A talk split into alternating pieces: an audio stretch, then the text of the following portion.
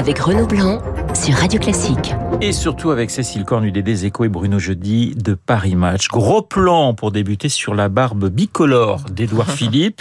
Il lance demain au Havre sa formation. Et alors, ce qui est assez extraordinaire, c'est qu'on n'a pour l'instant aucune idée du nom. Le secret est bien gardé, Bruno. Hein. Oui, c'est vrai. C'est en général, ça finit toujours par euh, sortir, et là, pas du tout. Euh, moi, ce qui m'étonne surtout, c'est que Édouard Philippe est à rebours de la mode, c'est-à-dire qu'il crée un parti à l'ancienne, euh, il réunit des, élus.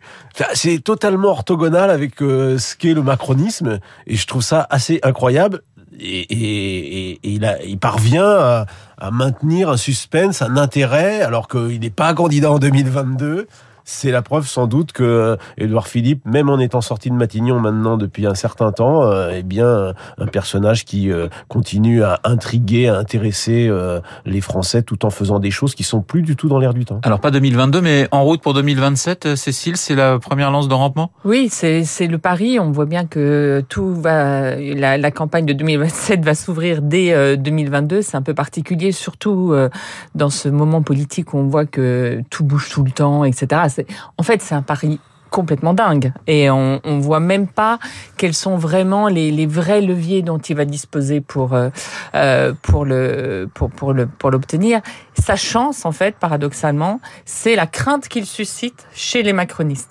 Autour d'Emmanuel Macron, on est mais obsédé par lui, par euh, alors qu'il a dit que évidemment il voterait pour Emmanuel Macron.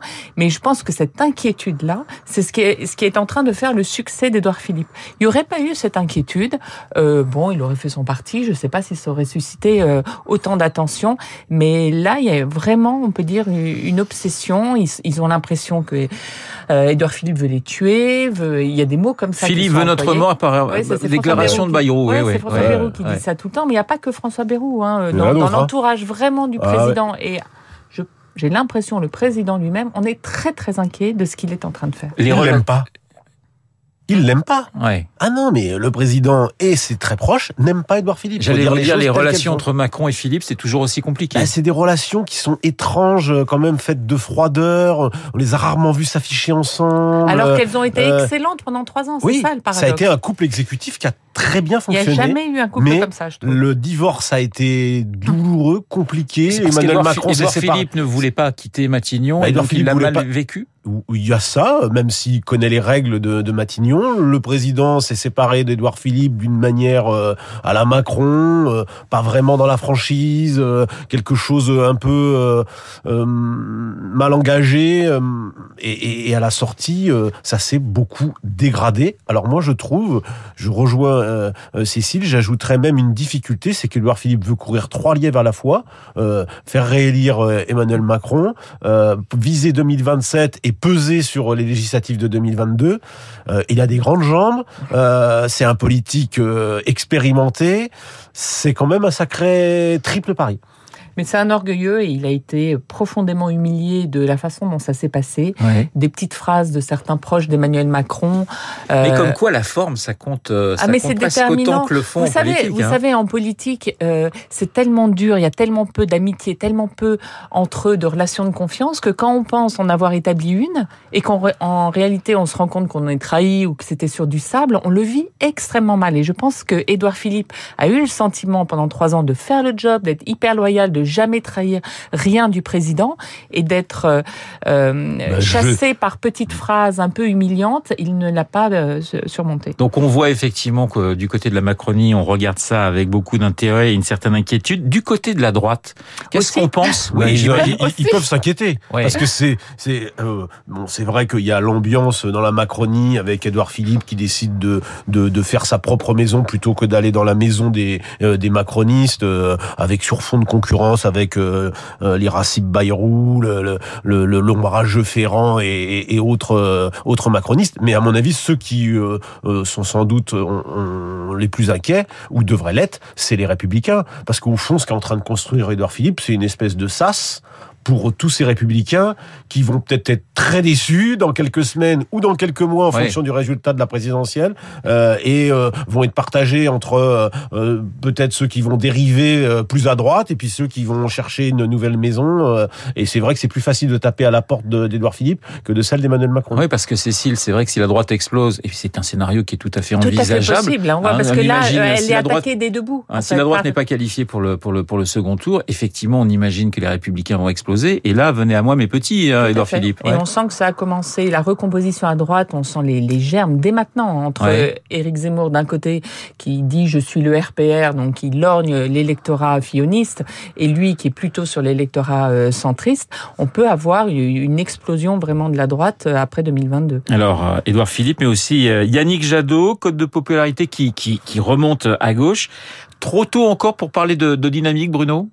Trop tôt, mais moi je crois que depuis le début, je, je, pense que c'est Yannick Jadot qui est sans doute le, le, le, seul espoir à gauche. Pourquoi? Parce que Yannick Jadot, euh, euh, il a, il a une offre politique bien identifiée. Euh, il est, euh, il est vert, mais il est vert raisonnable. Il est, il est comestible pour la social-démocratie et euh, il a une personnalité peut-être moins éruptive que d'autres, mais qui peut permettre de trouver une sorte de, de, de, de petit dénominateur commun.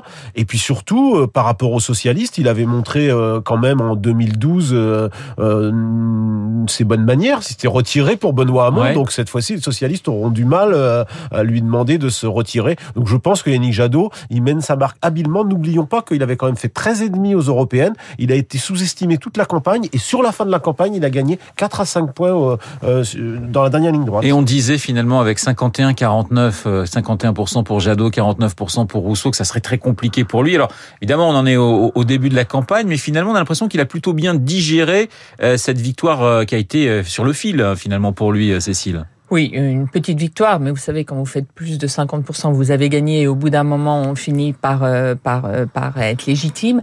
sa chance, peut-être, c'est que les profils étaient tellement différents c'est tellement sur un autre registre, euh, Sandrine Rousseau et lui, qui peut peut-être donner quelques gages sur le sociétal euh, ou sur des sujets euh, de féminisme, tout ça pour pour Sandrine Rousseau et essayer de construire effectivement une offre sociale écologique. Après, moi, je trouve que pour l'instant, on a du mal à l'identifier clairement à quelque chose. À il y a c'est on sent quelqu'un de solide, de malin effectivement sur le positionnement, mais est-ce que est-ce que les Français, ils sont capables de dire, tiens, Yannick Jadot, c'est ça Ou qu'est-ce qui fait son identité?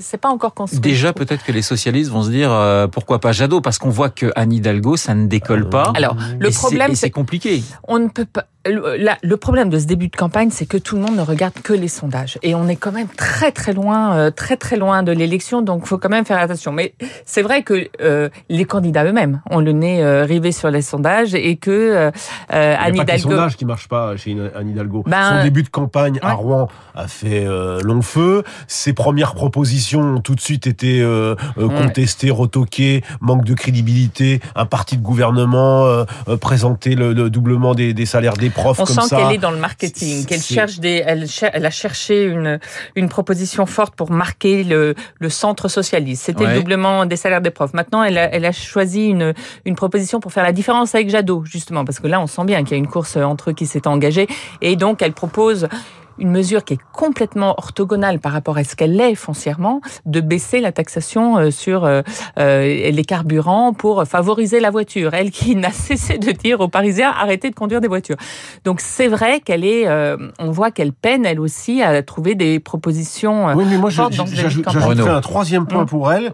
si on réfléchit un peu, parce que c'est une personnalité politique, un parcours assez remarquable, mais je trouve que, alors après, c'est une républicaine, elle, elle s'est, elle s'est ré, réenracinée sur les valeurs euh, de laïcité.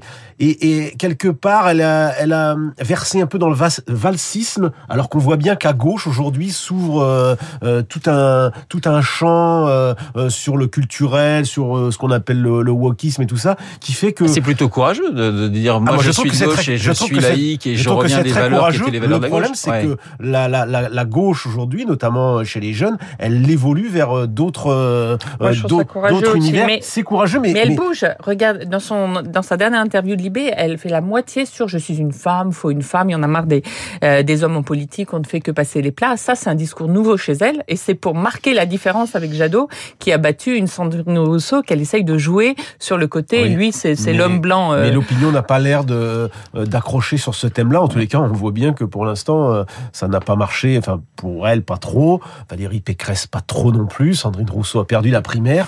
Euh, c'est un argument qui, qui ne. Et Marine Le Pen a des difficultés.